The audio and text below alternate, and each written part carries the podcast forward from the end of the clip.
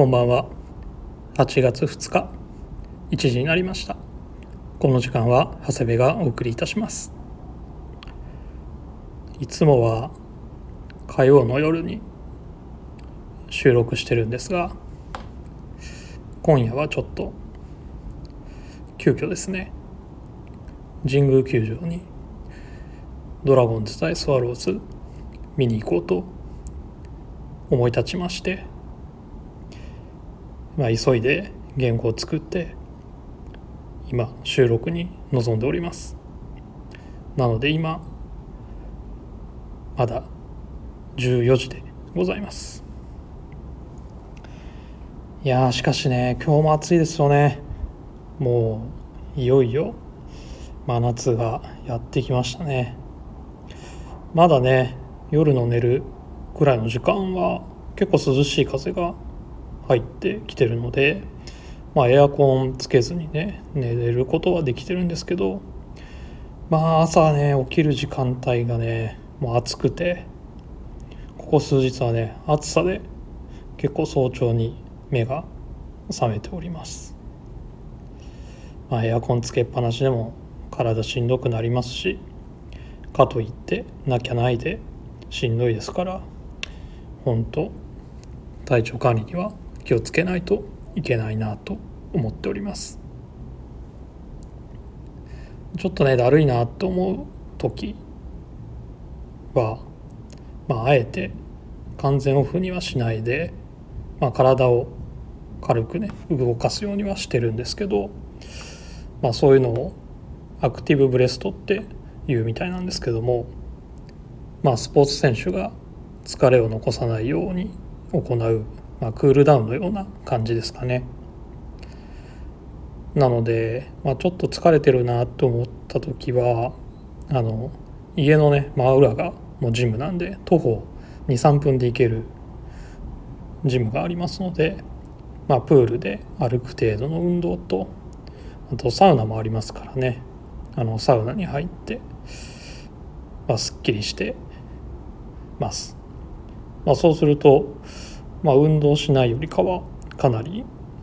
あの安眠できるような気がしてます。まあ、自分の場合は特にデスクワークが中心なので、まあ、凝り固まった体をほぐすという意味でもいいのかもしれません先週末はですねそんな暑い中あの土日とも長男のね部活の練習試合を見に行ってきました、まあ、バスケ部なんですけどね、まあ、自転車で30分ぐらいの高校に行ってるんですけども。まあ電車とバス乗り継いで行くより自転車の方が早いものですから運動がてらと思って自転車で行ったんですけども。まあ熱中症に、ね、なるんじゃないかと思うくらい暑かったですね。本当に。昼間のねお出かけはちょっと気をつけないといけないですね、まあ、上の子はね先ほどお話ししましたけどバスケ部なんですけど、まあ、コロナがまたね広がってきた中でも感染対策取りながら、まあ、見学させていただくことができましていつ以来ですかね。今高校2年生なんですけどあの中2の冬からコロナが流行りだして結局中3の最後の大会も中止で高校入ってもまあ部活動はしてますけどね練習試合や、まあ、大会なんかはねあの無観客っていうのがずっと続いてて、まあ、実は高校生になってから初めてプレーすることところをね見ることができました。まあ、親としてはね頑張ってる姿見られるっていうのはねまあ嬉しいことですね。僕らがね中高生の頃はまあ大きな試合はともかく学校で行う練習試合のレベルにあの保護者が来るっていうね習慣がなかったですけど今はもう当たり前の風景になってますからね。だからねちゃんと保護者用の観覧席が設けられてて。まあそれもねまた埋まってるんですよね。皆さん本当熱心ですよ。まあ自分はね見られるのが嫌だったので聞いてほしくなかった派なんですけども。まあ今の子はまあ小学生の頃から親が応援に来るっていうのは当たり前の中で育ってるのかあまり保護者の見学に対して抵抗がないみたいですね。まあ試合も iPhone のねビデオで撮影してあの自分の実家に送って共有できたりできますしほんとね見学一つとってもいろんなところで時代の流れを感じますね。まあ再来週は初めてのね合宿もあるみたいなのでこのまま無事陽性者出さずにいけたらいいなとハラハラしながら見守っております。この時期ねもう風物詩高校野球もそろそろ始まりますけどまあ各ね県の代表も出揃いましたね。地方大会からいろいろドラマもあって石川のね星稜高校の劇的な試合終了もそうですけど奈良のね決勝も何て言うんでしょうかね甲子園常連の天理とノーシードながら昨年の夏の甲子園準優勝の智弁学園を破って、まあ、初の決勝進出に臨んだ、まあ、県立のね生駒との決勝戦だったんですけどまあ生駒のね選手が主力選手がねコロナの影響でもう大量にあの出場できなくなって12人って言ってたかな。選手入れ替えてまあ21対0っていうね。負けはしたもののまあそれでも頑張ってる姿っていうのはね心打つものがありますしあと天理のね選手が試合終了後にねまあマウンドあたりで大喜びすることもなく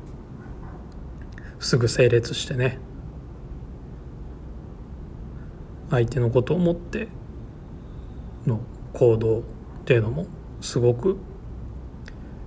良かったですね。天理の選手はね生駒の選手の思いも持って臨む甲子園ですからちょっと注目したいチームだなと思っておりますちなみに僕の地元愛知は東邦対名電でしたねまあこの辺りは自分がちっちゃいところからあまり出てくる名前というのは変わらないんですけど、まあ、東邦にはね今ドラゴンズの石川高谷の弟がいたり名電には伝説のストッパー岩瀬のね、まあ、息子がいたりと名古屋ならではの話題もありましたね。ちなみに先んじて今日8月2日は女子高校野球の決勝戦が甲子園で行われるということですね。横浜隼人と新潟の開志学園だそうですけどもまあ前回の大会から決勝は甲子園で行われているっていうことなので今回が2回目ですかね。甲子園で決勝するのが嬉しいでしょうね。最後甲子園で迎えられるっていうのは。まあどちらもね楽しみながら頑張ってほしいですね。さて、我がドラゴンズはですね後半戦の頭のカードのカープ戦投打にさえまくって3連勝。まあキューバからね来たレビーラっていうのがねいきなり大きなホームラン打ったりあとねショートで土田っていうね19歳の若い子が出てきてまあ守る方もいいですしまあ打つ方走る方もなかなかセンスがあってね今一番見てて面白い選手ですね。一押しです。今日から首位ヤクルト戦でまあ今日柳3戦目大野のダブルエースで臨みますからここも勝ち越して借金返済してまあ2位阪神までもねまだ5ゲーム差ですからまだまだ A クラス圏内には入れますのでねしっかり応援してこようかなと思っております。まあこれ配信される時にはもう結果が出てるんですけどね。行ってきます。さてそろそろ始めましょうか。長谷部慎之介の「オールナイトビームスプラス」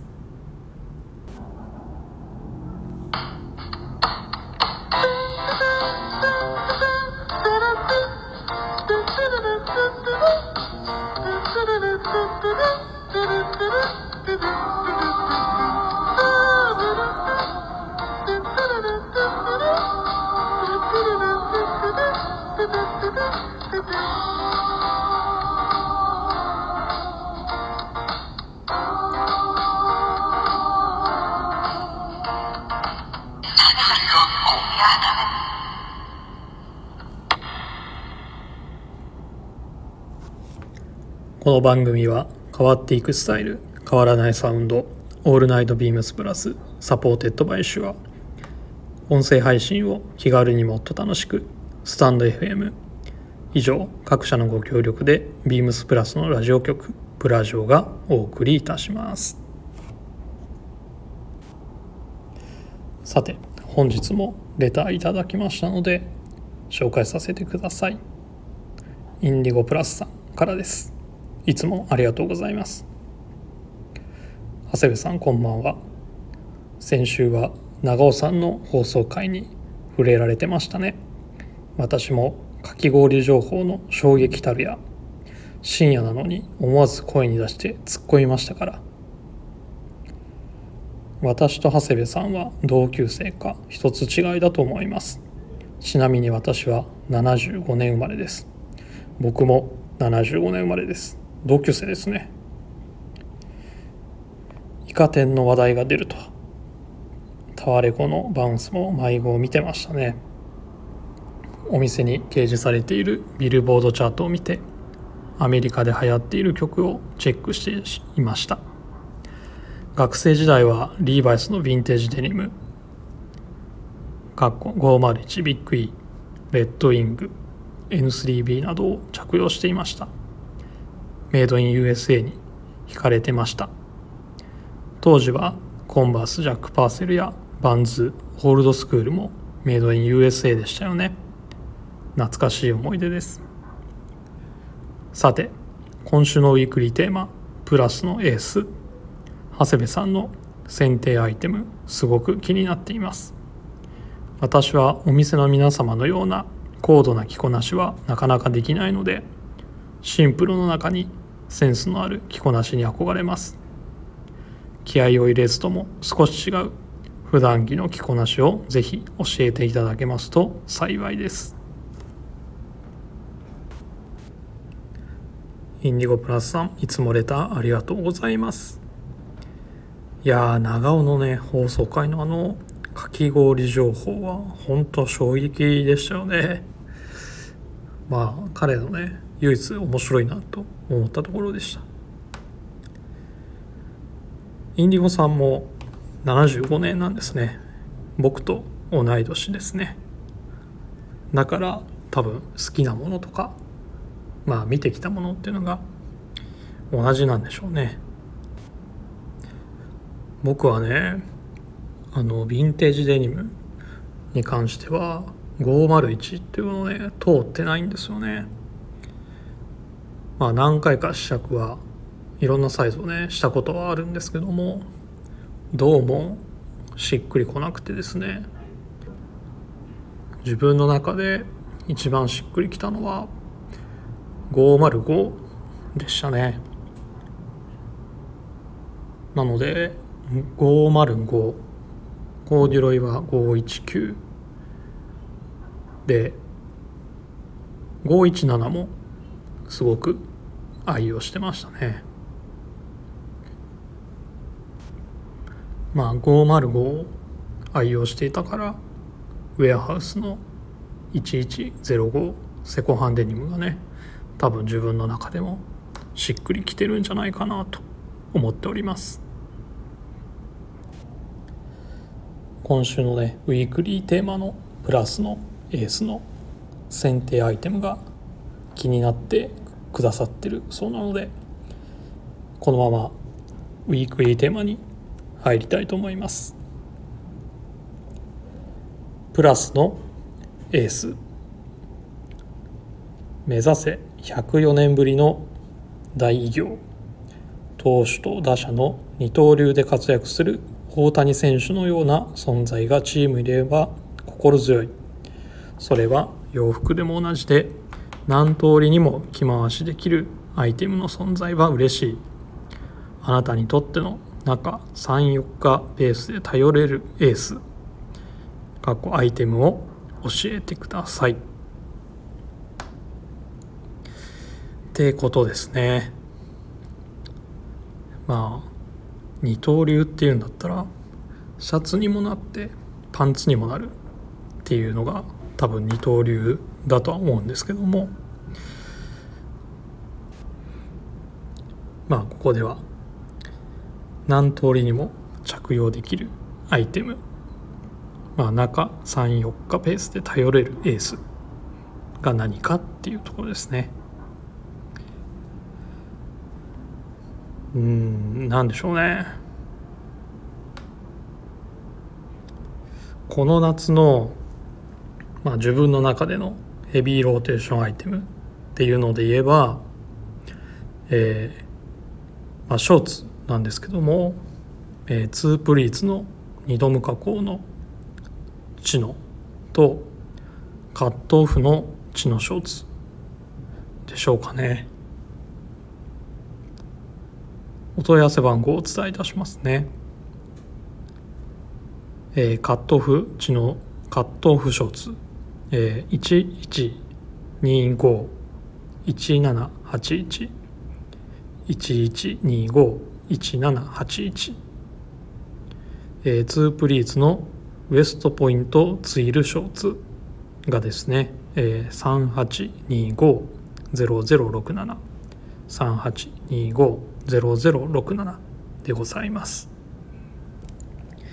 まあ、ツープリーツのチノショーツは6月28日にホームページにアップされました。好評企画ですね。三月のやみつきの56品目で紹介されてますし、まあ、店舗のスタッフも結構着用率高いのでリスナーの方はおすすめされてすでにお持ちの方もいるかなと思います。この夏はですねこの2本をほぼ交互に履いてる感じですかね。出社の時にショーツを履く時は、まあ、長袖をトップスはね着るんですけど、まあ、マドラスのオープンカラーのブラックウォッチベタシャンのワークシャツ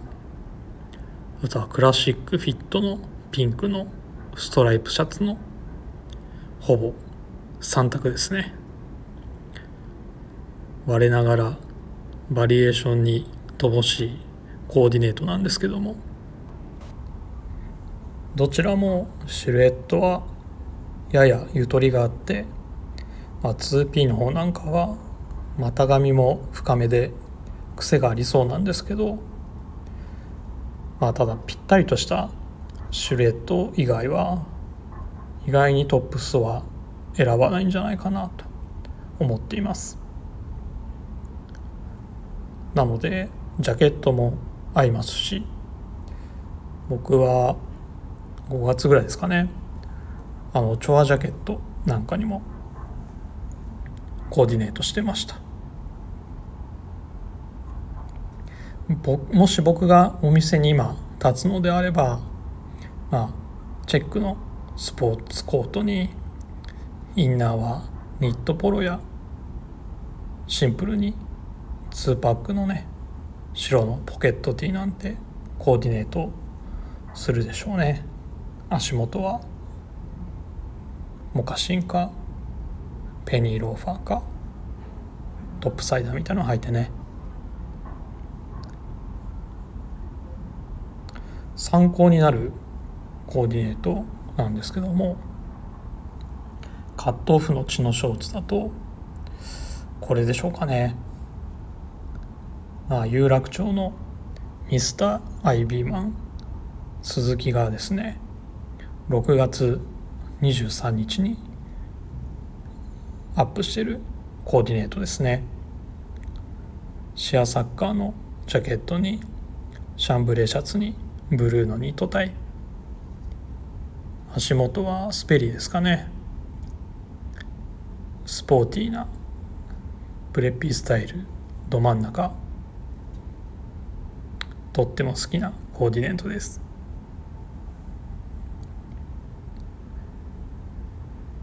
ツープリッツチノの方はですねスタッフの着こなしではないんですけど、えー、6月27日にビームス辻堂のフォトログで上がってます、えー、坪淳こと吉田淳がアップしてくれてるフォトログがあるんですけどもそのトルソーコーディネートがねこれまたかっこいいんですよね。タスラン紙とストレッチ性のあるソロテックっていう素材を使ったダークマドラスのスポーツコートにマンシングウェアのカノコポロって王道のコーディネートなんですけどもね、まあ、これ僕がさっきお店に立つのであればって言ってたコーディネートですね。まあ別に新鮮とか斬新とかではないんですけどね。袖の折り返しのこなし方とかね。かっこいいなと思います。僕ら世代のおじさんが着るとまあもちろん様になるしいいんですけどこういう格好をね20代の若い子ができるとそれはそれで今っぽくていいなっていうふうに思いますダクトのね長めのソックスを履いたりしてねいいんじゃないでしょうかね。ということでこの夏の僕のプラスのエースはダブルエースなんですけどもビームスプラスカットオフショーツと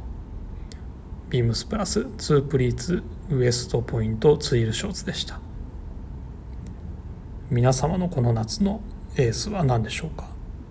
ぜひレターツイッターで送っていただければと思います。早速一件、えー、来てましたね。ナッカマンさんからです。夏場に大活躍。ウェアハウスの、えー、ロット DD1550 です。ひと夏を終えて貫禄が増す頼れるエースです。これちょうど今から配信されるビームスプラスタイムス7月号のコラムに書かせていただきました。もうビームスプラスの夏の定番ともなっているデニムショーツですね。仲間さんありがとうございます。さて、えー、もう一通ですねレターを頂いてますので紹介させていただきます。親子でプラス愛。父さんよりです。長谷部さんお帰りなさい。やはり火曜日の枠はこの語りが落ち着くんだな。久しぶりに長谷部のこれはいいをお願いいたします。親子でプラス愛知さんいつもレターありがとうございます。今7月末からセールが始まって今ね秋物が入ってくるちょうど狭間なんですけどもまあちょろちょろ入荷は始まってますのでねレターをくれたからには期待に応えたいなと思います。ということでこのコーナーいきます。長谷部のこれはいいなんですけどこの時期ね何にしようかと考えてましたが、えー、原宿覗いてたら今シーズン欲しかったのがね早速入荷してましたのでこちら紹介します。マウンテンリサーチのフィルシャツです。お問い合わせ番号は38110017 38110017です。もうオンラインショップにも上がってましたので商品画像はそちらでご覧いただけます、まあ、名前からしてね某アウトドアブランドのオマージュと言いましょうか。大型のフラップポケットが3つ配置されたクルーザータイプのシャツジャケットなんですけどね。まあ僕はクルーザージャケット大好物なんですよ。本家のものも3色持ってるくらい大好きなんですね。前年は起毛感のあるヘビーオースのコットンネルのベージュでしたけどまあそれも良かったんですけど今シーズンはブラックウォッチで登場してきました。素材はポリエステル70ウール30のヤバジンツイル。あやめと張り感が特徴の生地ですね。しっかりと密に織られた生地なのでまあタフですし、まあ、素材的にも多少の雨くらいだったら、まあ、撥水するくらいの感じかなと思います。まあこれの良さはねもうデザインも僕好みなんですけどやっぱり汎用性の高さですかね、まあ、素材と裏地なしの一枚仕立てなので、まあ、見た目に反して非常に軽いですしフィッティングもゆったりめですので今の時期なら、まあ、T シャツでもいいでしょうしこれから秋になっていくにつれて気温に合わせてねシャツになってスウェットになっていっても着られますね。まあ冬はその上からダウンベストを着るっていうのもいいんじゃないかなと思います。ブラックウォッチなのでリスナーの皆さんも好きなんじゃないかなと思います。癖もないですしね。まあこれは秋冬シーズンのエースになるんじゃないかなと思っています。気になる方はスタッフにお問い合わせいただくか商品ページからは試着申し込みもできますので是非活用してください。あんまりたくさんは仕入れてませんので気になる方はお早めにお願いいたします。さて今日はこの辺で終わろうかなと思います。レターを送るというページからお便りを送れますぜひラジオネームとともに話してほしいことや僕たちに聞きたいことがあればたくさん送ってください。メールでも募集しております。メールアドレスは bp.hosobu ア